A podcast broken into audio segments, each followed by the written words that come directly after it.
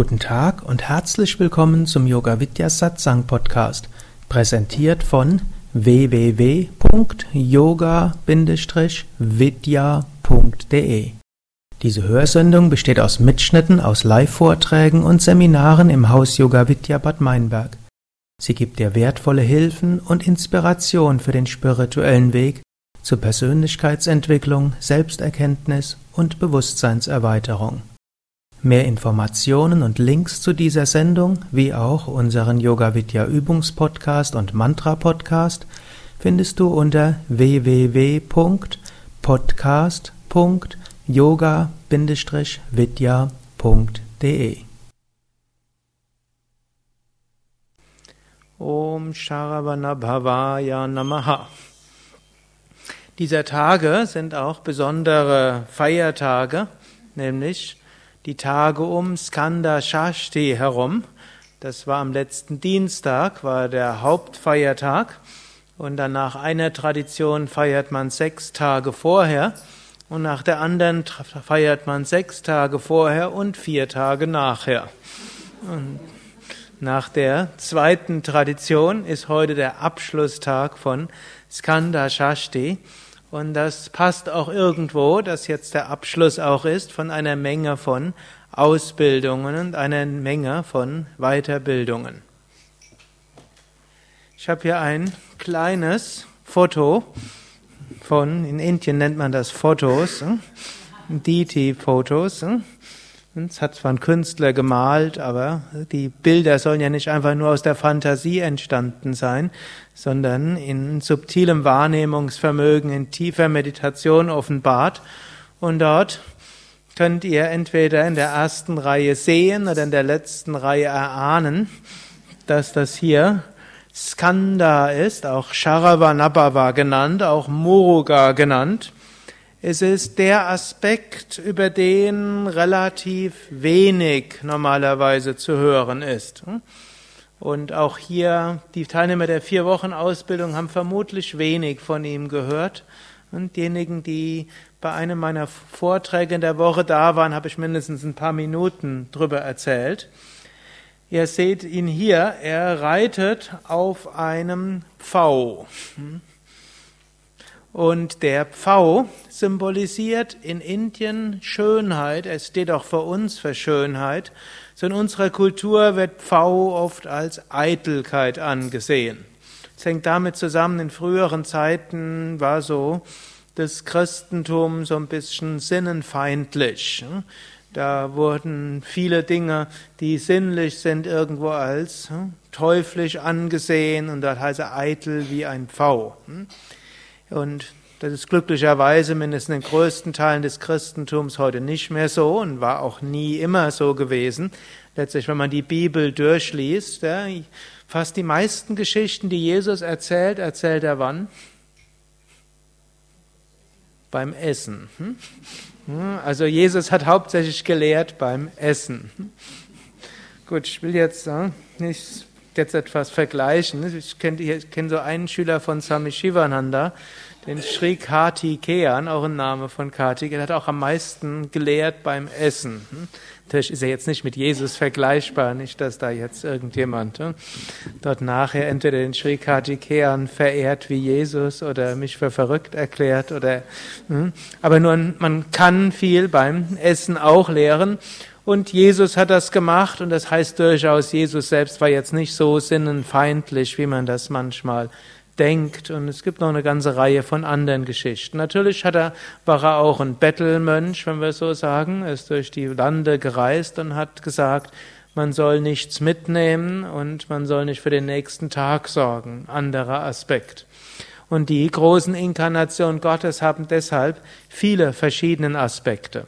Gut, und Subramanya mit dem V ist als Symbol auch von Schönheit. Es gibt in so in einer der Upanishaden gibt es den Ausdruck Satyam Shivam Sundaram. Hm? Gott ist Satyam, wahrhaftig. Gott ist Shivam, Liebe. Und Gott ist Sundaram. Sundaram heißt Schönheit. Und so ist Sharavanabhava entspricht auch dem Schönheitsideal. Zum einen mit diesem V und der ist auch rund hier, ist also dieser Harmonie, der Rad, das er gerade schlägt. Und dann Sharavanabhava ist auch jugendlich. Er gilt sogar als immer jugendlich. Er symbolisiert auch dieser jugendlichen Enthusiasmus, den wir uns immer bewahren können. Natürlich ist auch wichtig zu reifen. Und natürlich, Kinder sind ein bisschen anders als Erwachsene. Und 20-Jährige haben einen anderen Enthusiasmus als 50-Jährige und 50-Jährige hm, wieder anders als 70-Jährige. Dennoch, es gilt geistig nicht zu sehr zu altern. Und das ist auch etwas, was ich sehr schön fand, finde, bei allen großen Meistern, die ich kannte, und ich kannte zum Teil Meister, die Ende 80 waren, gut, die beiden, an die ich jetzt gerade denke, sind noch, oder die drei sind über 90 geworden, da habe ich sie nicht mehr gesehen, aber ich habe sie gekannt, als sie Ende 80 waren, und die hatten immer noch diese Neugier und diese Frische und diesen Enthusiasmus. Hm, zum Beispiel so ein Schüler von Swami Shivananda, der hieß Swaminada Brahmananda, der ist irgendwo mit Ende 70 ist er in den Westen gekommen. Der Same Vishnu hat ihn eingeladen, weil er gemeint hat, da müsste mal jemand seinen Schülern die Harmonium und Tablas und Mantra singen beibringen. Der Same Vishnu hatte viel Enthusiasmus, aber sein musikalisches Talent war jetzt nicht so voll entwickelt. Und was mich nie davon abgehalten hat, immer zu glauben, wenn Same Vishnu singt, dann habe ich die schönste Erfahrungen gehabt. Zwar nicht nur ein Glaube, sondern auch, ein, auch irgendwo ein Vertrauen und eine Erfahrung. Aber er wusste sehr wohl, wenn er jetzt das Mantra singen ein bisschen Sundaram machen will, noch etwas schöner, dann braucht's dort einen Nada-Yogi, der den Menschen das beibringt, so hat er den Saminada Brahmananda eingeladen. Der konnte zwar kein Englisch, als er hinkam, aber ist ja kein Problem, da hat er noch mit Ende 70 Englisch gelernt. Hm? Muss man auch noch machen. Hm? Gut, und dann, äh, ich, kann, ich habe ihn mal erlebt, wie er einen Vortrag gegeben hat und er hatte so einen wunderbaren, erfrischenden, trockenen Humor. Hm? Also ich kann ihn nicht wirklich wiedergeben, denn der war unnachahmlich. Oder ich kannte einen anderen, das war so ein Jnana-Yogi, der war auch Ende 80 und ein Swami Brahmananda. Der hatte auch schon diverseste körperlichen Gebrechen gehabt. Das hat ihn aber, hat ihn aber irgendwo amüsiert. Da gab es irgendeinen Schüler und da hat ihm dann irgendwelche Tabletten gegeben und hat irgendwo nachgeguckt und er fand dann immer, see this body, so funny what is doing there. My heart sometimes too fast, sometimes too slow.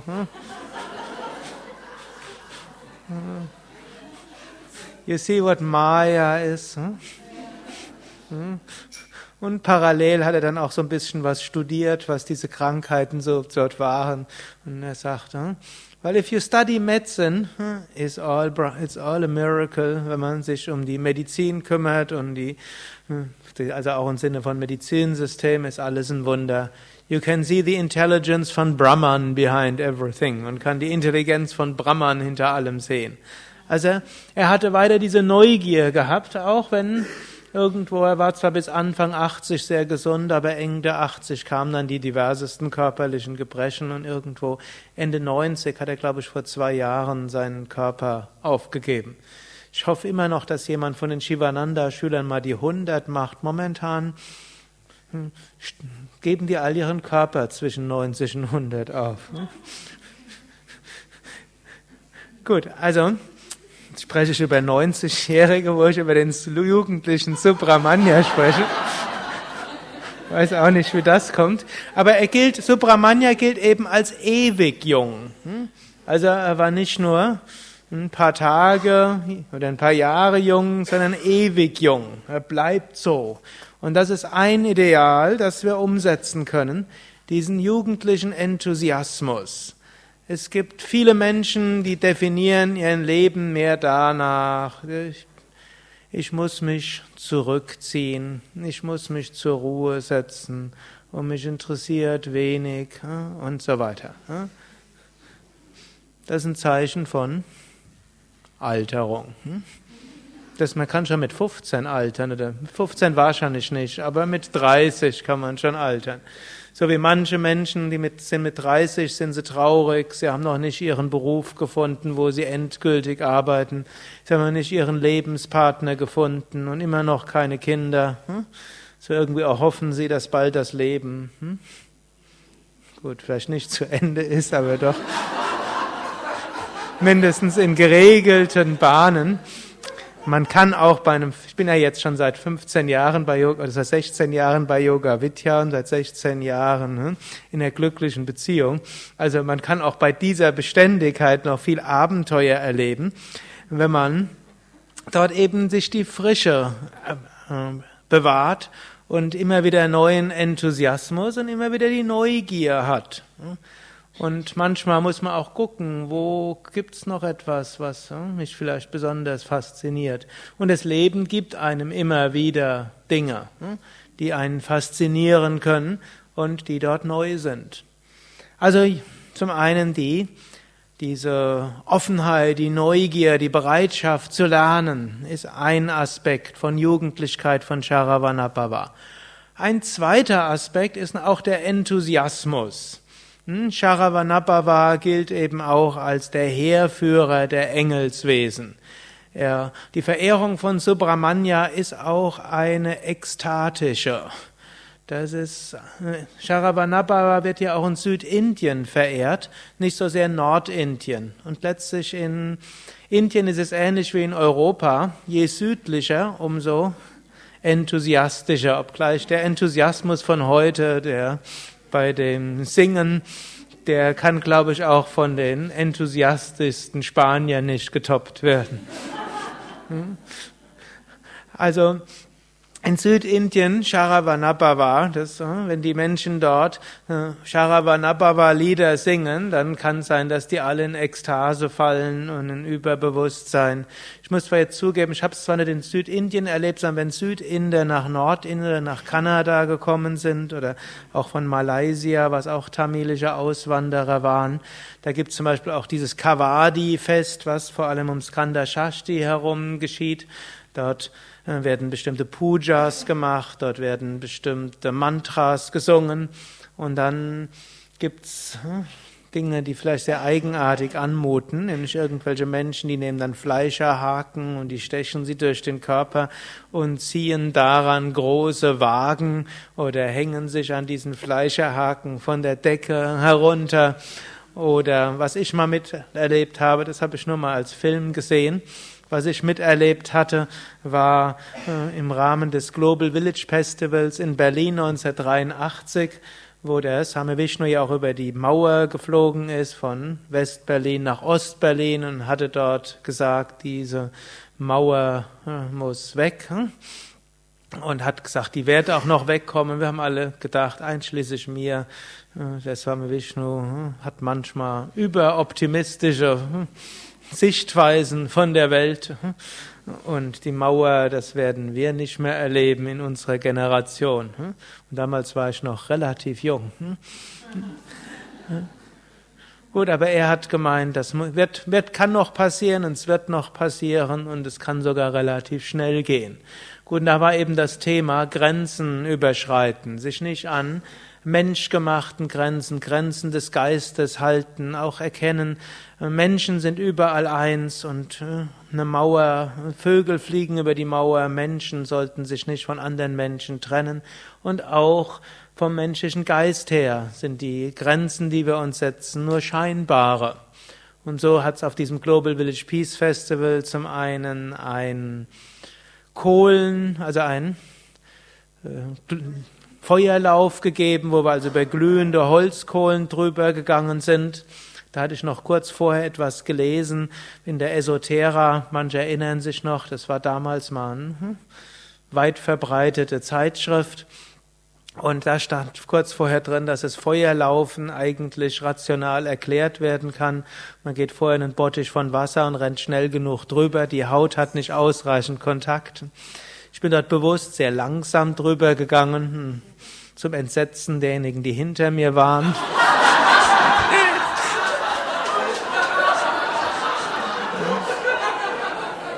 Wir waren auch nicht in einem Bottich Wasser vorher. Und von daher weiß ich bis heute, es gibt parapsychologische Phänomene. Und ich weiß auch, wie es ist, als ich irgendwann mal versehentlich auf ein kleines Stück Holzkohle gegangen bin.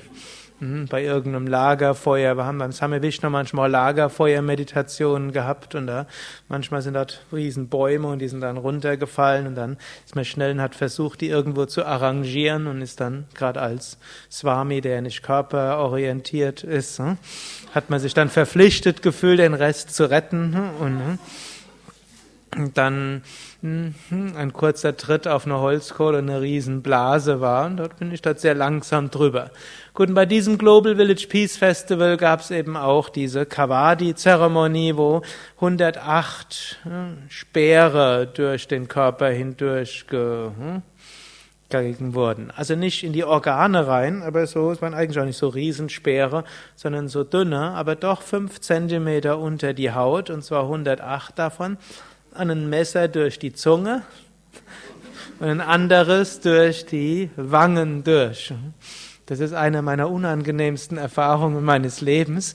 Ich war damals der Pujari gewesen, der dort alles vorbereitet hat und denen die Sachen gebracht hat. Und dann irgendwann, ich, ich, erinnere mich da heute noch, da haben die den irgendwo, der ist in Ekstase geraten und fing dann an, wild durch die Gegend zu springen. Dann waren dort vier Männer, die haben den an den vier Gliedmaßen genommen, runtergenommen. Hier war der Kopf, hier war ich, die Zunge rausgezogen und ein Messer durchgesteckt. Also es war nicht das, was ich nochmal wiederholen will. Ihr braucht also auch hier keine Angst zu haben. Ich werde das nicht vormachen. Und danach hm, sind die, ist er halt dann zwei Stunden lang durch die Straßen von Berlin gelaufen und getanzt. Und zum Schluss äh, in einem weiteren ekstatischen Tanz sind alle Speere von ihm rausgeflogen, was auch nicht so ganz ungefährlich gewesen ist. Hm, aber Same Vishnu hat gesagt, wir divinely protected, wir sind unter göttlichem Schutz. Irgendwie vier Jahre später hat er das auch noch mal in Kanada machen lassen. Da waren dann noch ein paar Wissenschaftler dabei.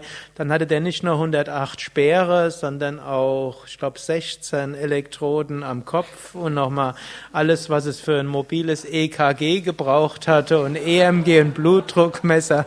Das war dann gar nicht so einfach für die an die die Land, die Speere noch da durch zwischen den ganzen Gerätschaften durchzuhaben. Die wollten dann nämlich rauskriegen, was ist das. Denn das Interessante war, danach waren die, also ein Tag später war keine Wunde mehr zu sehen. Also die Zunge war okay, die Wange, nichts mehr zu sehen, keine, gar keine Wunde. Und auch die sonstigen 108 Stellen, wo der Körper durchbohrt worden war, war nichts. Swami Vishnu hat so gesagt, in diesem Ritual entsteht ein besonderes Prana. Und dieses Prana, das ist auch heilend. Gut, jetzt, ich hoffe, ihr wisst alle, wir praktizieren das nicht in Yoga, Yoga Vidya und Krishna nennt diese Art von Tapas auch nicht gerade das sattwige Tapas.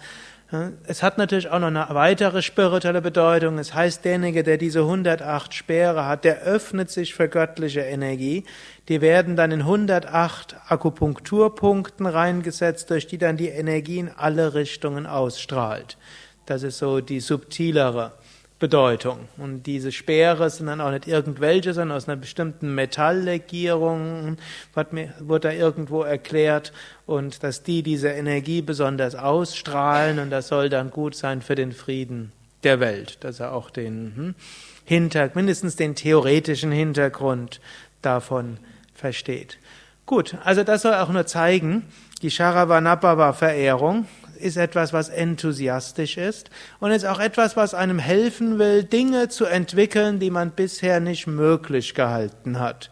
Dafür steht Charavanabhava auch. Und das ist auch ein Zeichen von Jugend. Und mit der Weisheit des Alters geht ja oft auch einher, hm, dass man denkt, mehr geht nicht. Hm.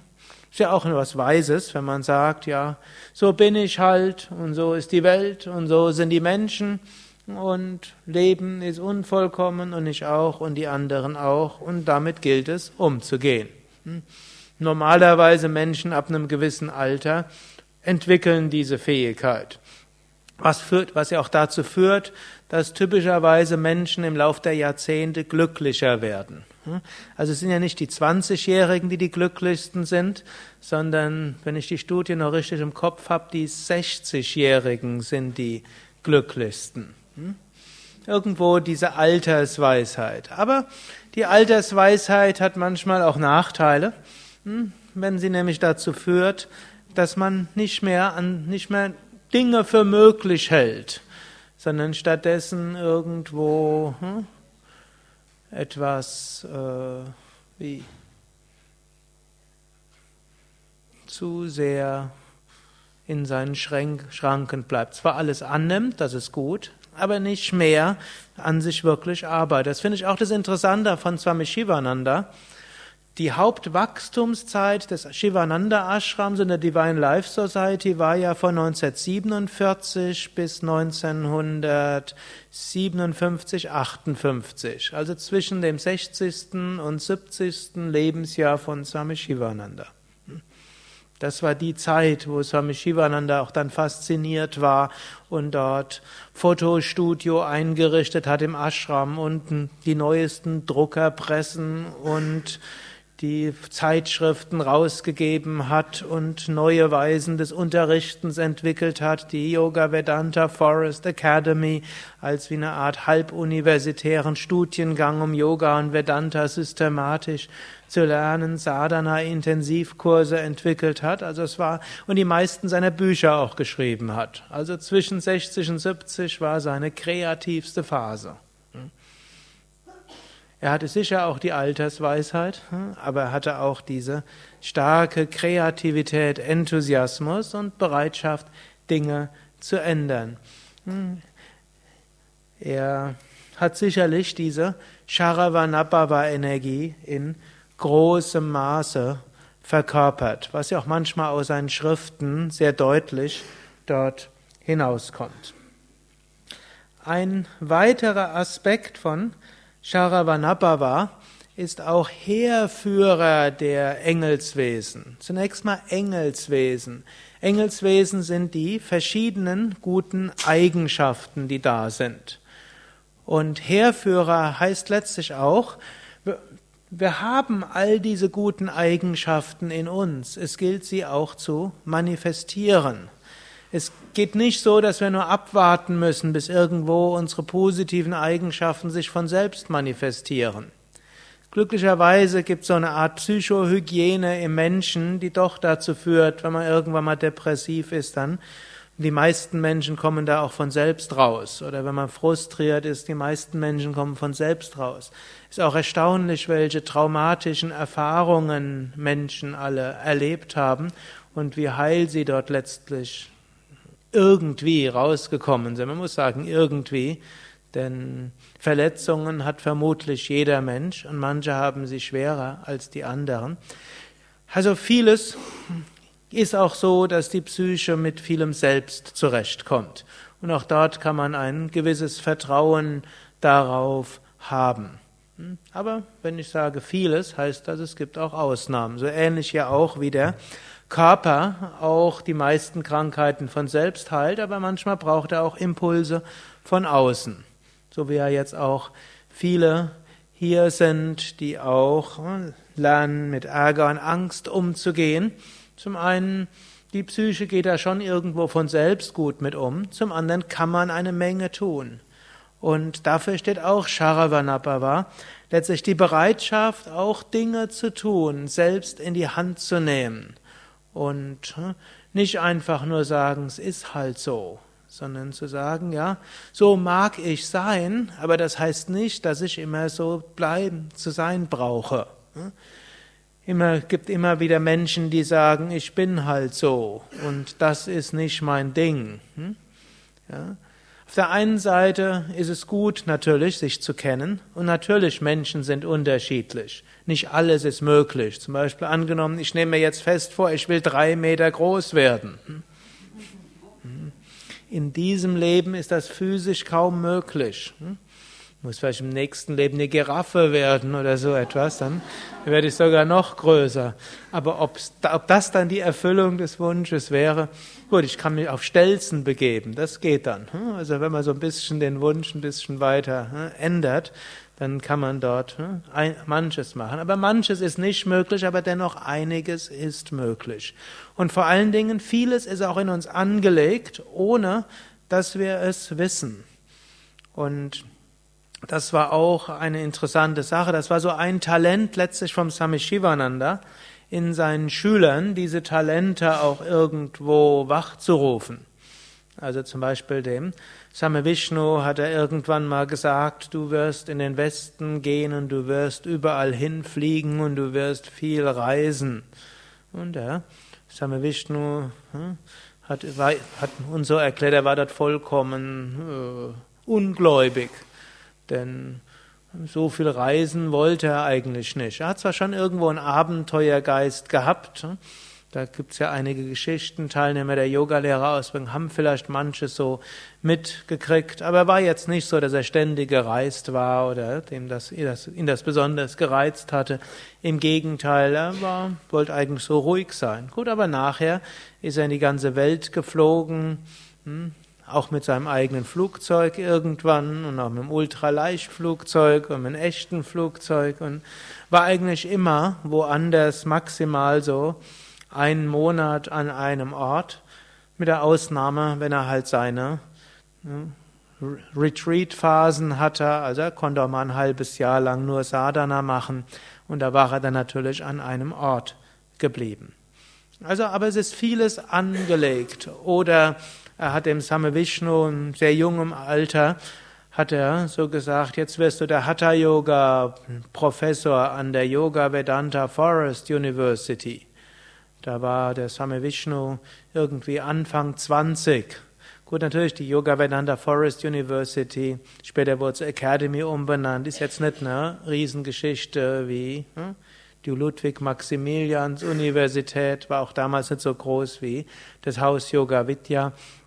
Aber es war halt schon so der Anspruch, Yoga systematisch zu lehren, Menschen beizubringen, dass sie es nachher selbstständig praktizieren können. Und als Aufgabe dort den Hatha-Yoga-Unterricht zu systematisieren. Dass er nicht mehr so ist, wie es bis dahin üblich war, jemand muss Jahre bei seinem Meister bleiben und schrittweise kriegt man so die ein oder andere Asanas gelehrt und übt ein bisschen, sondern hm, wie kann man Yoga in größerem Maße weitergeben, dass möglichst viele Menschen das selbstständig zu Hause üben können. Das war so die Aufgabe vom Same Vishnu. Und der Same Vishnu hat gesagt, ich bin doch gerade in Ashram gekommen, ich will doch lernen und ich will nicht lehren. Und der Same Shivananda hat dann gesagt, all knowledge is inside you, alles Wissen ist in dir, hat mit einer Hand auf sein drittes Auge gefasst und dann kam das ganze Wissen von, über Hatha Yoga aus früheren Leben durch den Same Vishnu hindurch.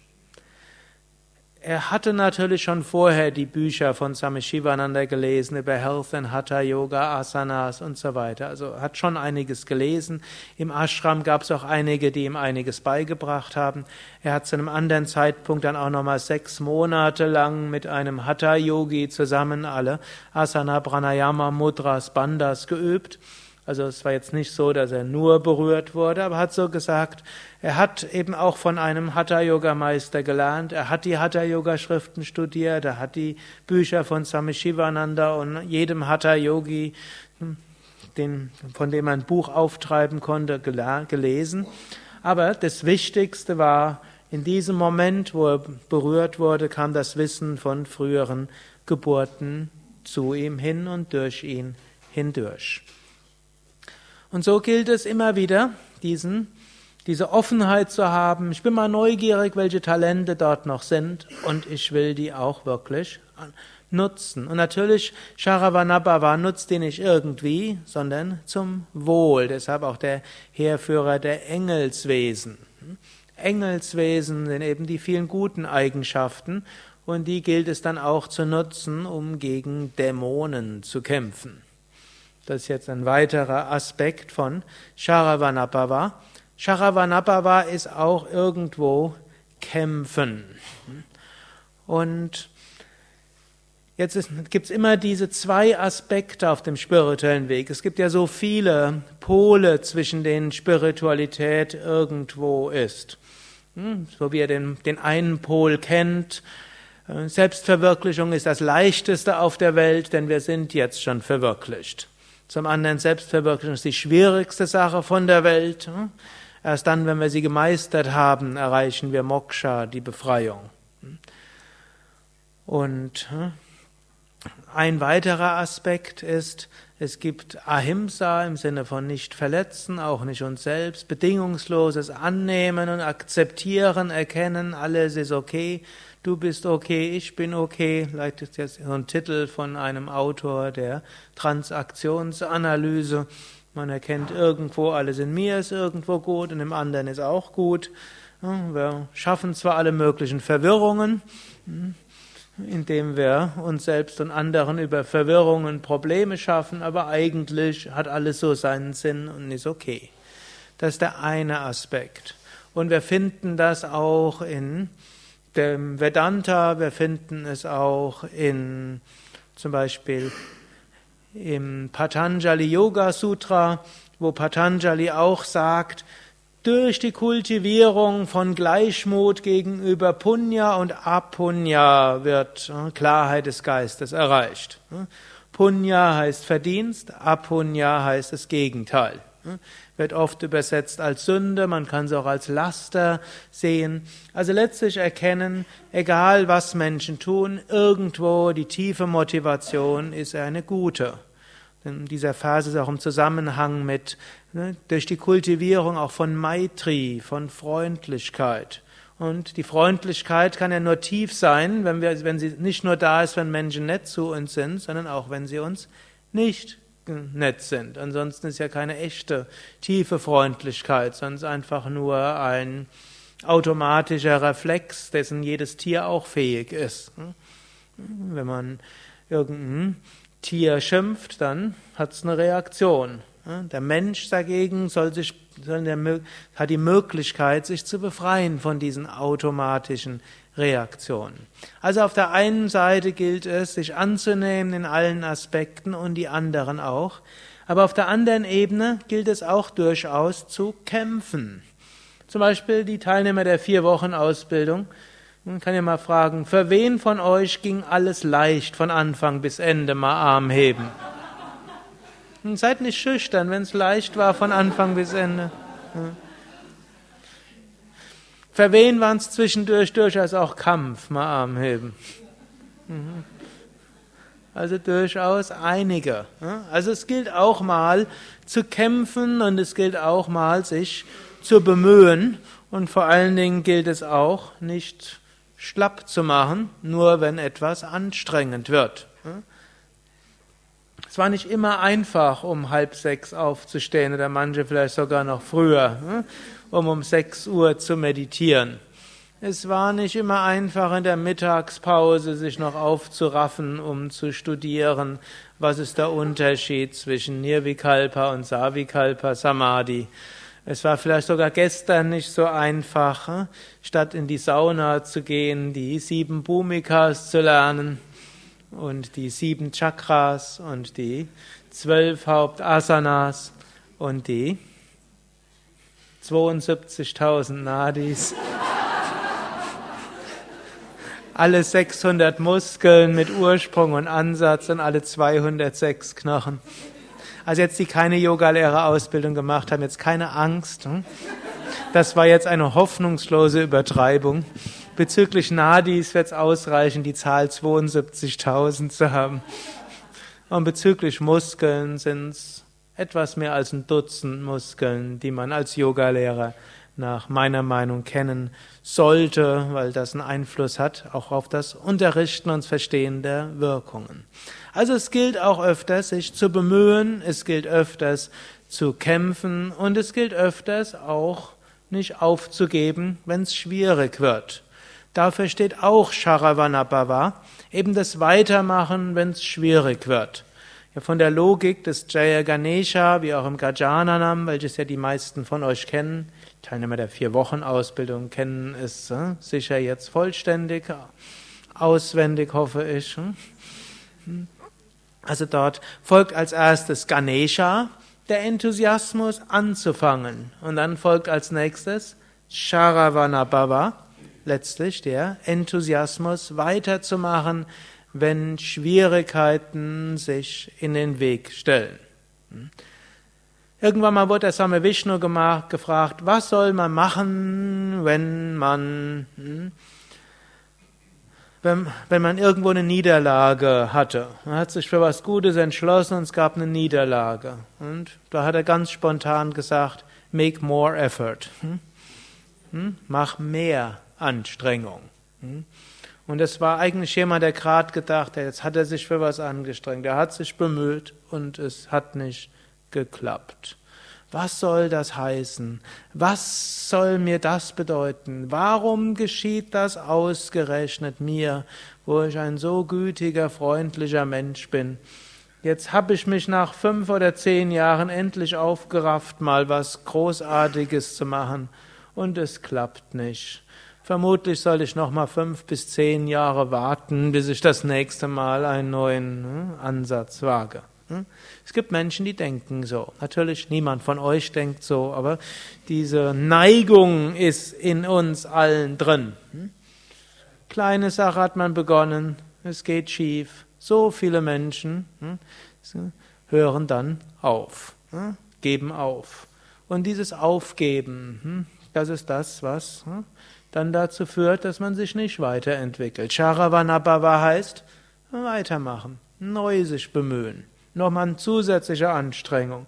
Vielleicht Saraswati zur Hilfe nehmen, also im Sinne von Bereitschaft zu lernen, Neues zu lernen. Jugendlicher Enthusiasmus und jugendliche hm, Leichtsinn auch. Hm. Also muss ich jetzt gerade dran denken, als ich früher geritten bin, da war mein Pferd, hat bei jemandem gestanden, wir haben das ja auch Selbstversorger und alles gemacht, so ging das relativ günstig auch und ich habe einiges über Landwirtschaft gelernt und wie man Hafer anbaut und wie man Heu macht und Stroh und so weiter. Gut, und der hat mir dann öfters gesagt, du mit deinem jugendlichen Leichtsinn. Hm? Hm? Gut, fand ich irgendwo auch, auch schön, leichter Sinn eigentlich hat mir, hat mir das gefallen. Ich war eigentlich ein schwermütiger Junge.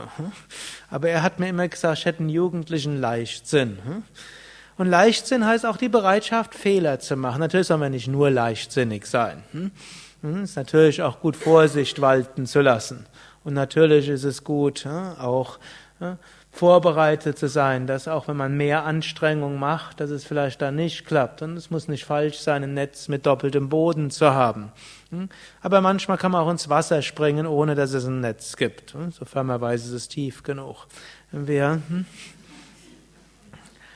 es gilt also, wieder, immer wieder weiterzumachen und dort zu kämpfen. Wenn einmal nicht klappt, dann klappt es nächste Mal. Wenn es nächste Mal nicht klappt, klappt es ja, vielleicht das übernächste Mal.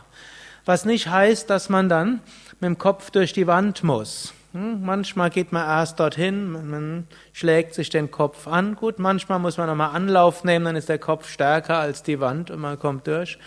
Hm, manche Menschen geben dann aber auf und gehen zurück und denken, ja, es soll halt nicht sein, hm, diese Wand zu durchbrechen. Und andere gehen vielleicht zurück und gucken, gibt es irgendwo eine Tür?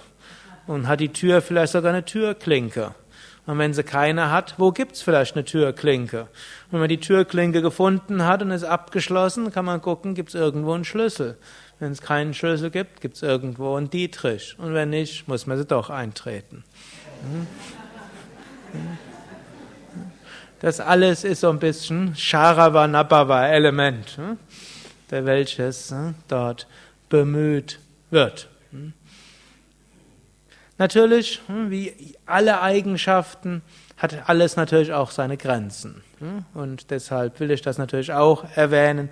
Reine Sharavanabhava in dieser alleinigen Konsequenz äh, lässt einen immer wieder anecken. deshalb hat er auch noch einen weiteren Namen. Er heißt Subramanya und Su heißt gut.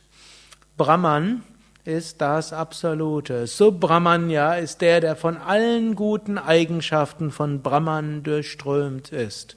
Und Su sind nicht nur allgemein gute Eigenschaften, das Gute, hm, gibt ja auch Suguna mit guten Eigenschaften. Hm, Su ist auch, hm, ist immer etwas Liebevolles und Freundliches auch dabei.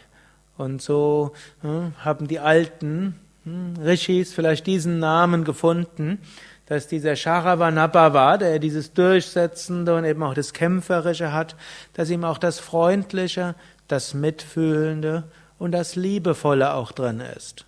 Und auch hier, auch Mitgefühl und Liebe ist etwas, was durchaus auch zum einen jugendlichen Enthusiasmus braucht und zum anderen aber auch die Fähigkeit hat, auch mit Enttäuschungen umzugehen. Enttäuschungen sind ein Teil des Lebens und kaum jemand hat noch keine zwischenmenschliche Enttäuschung erlebt.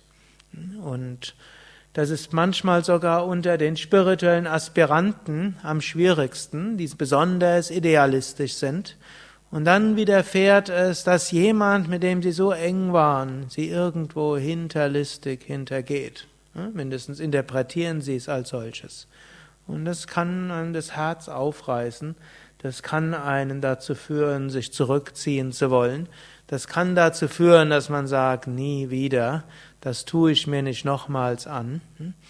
Und daher ist auch dieser Aspekt so Brahmanya. Es gilt immer wieder mit offenem Herzen anderen gegenüber zu sein. Wir können auch manchmal verstehen, warum der andere das gemacht hat, was er gemacht hat. In jedem Fall können wir einen neuen Ansatz machen, entweder mit dem gleichen Menschen oder auch mit anderen Menschen.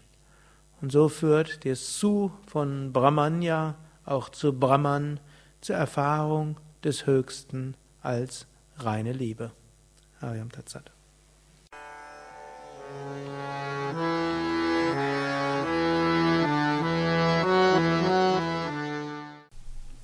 Dies war also die aktuelle Ausgabe des Yoga Vidya Satsang Podcasts, präsentiert von www.yoga-vidya.de. Das ist yoga-vidya.de. Mehr Informationen und Links zu dieser Sendung, wie auch unseren Yoga Vidya Übungspodcast und Mantra Podcast findest du unter www.podcast.yoga-vidya.de. Podcast schreibt sich P-O-D-C-A-S-T. Yoga-vidya.de. Mehr Informationen für den Weg von Yoga und Meditation erhältst du unter unserer Website da findest du auch das Seminarprogramm der Yoga Vidya Seminarhäuser im Westerwald und im Teutoburger Wald Bad Meinberg, das Kursprogramm der 50 Yoga Vidya Zentren und die Adressen von über 1200 Yogalehrern. www.yoga-vidya.de Über Kommentare freue ich mich, insbesondere natürlich auf iTunes und auf podster.de und meinem Blog www.blog.yoga-vidya.de Bis zum nächsten Mal, alles Gute, herzlichst Sukadev.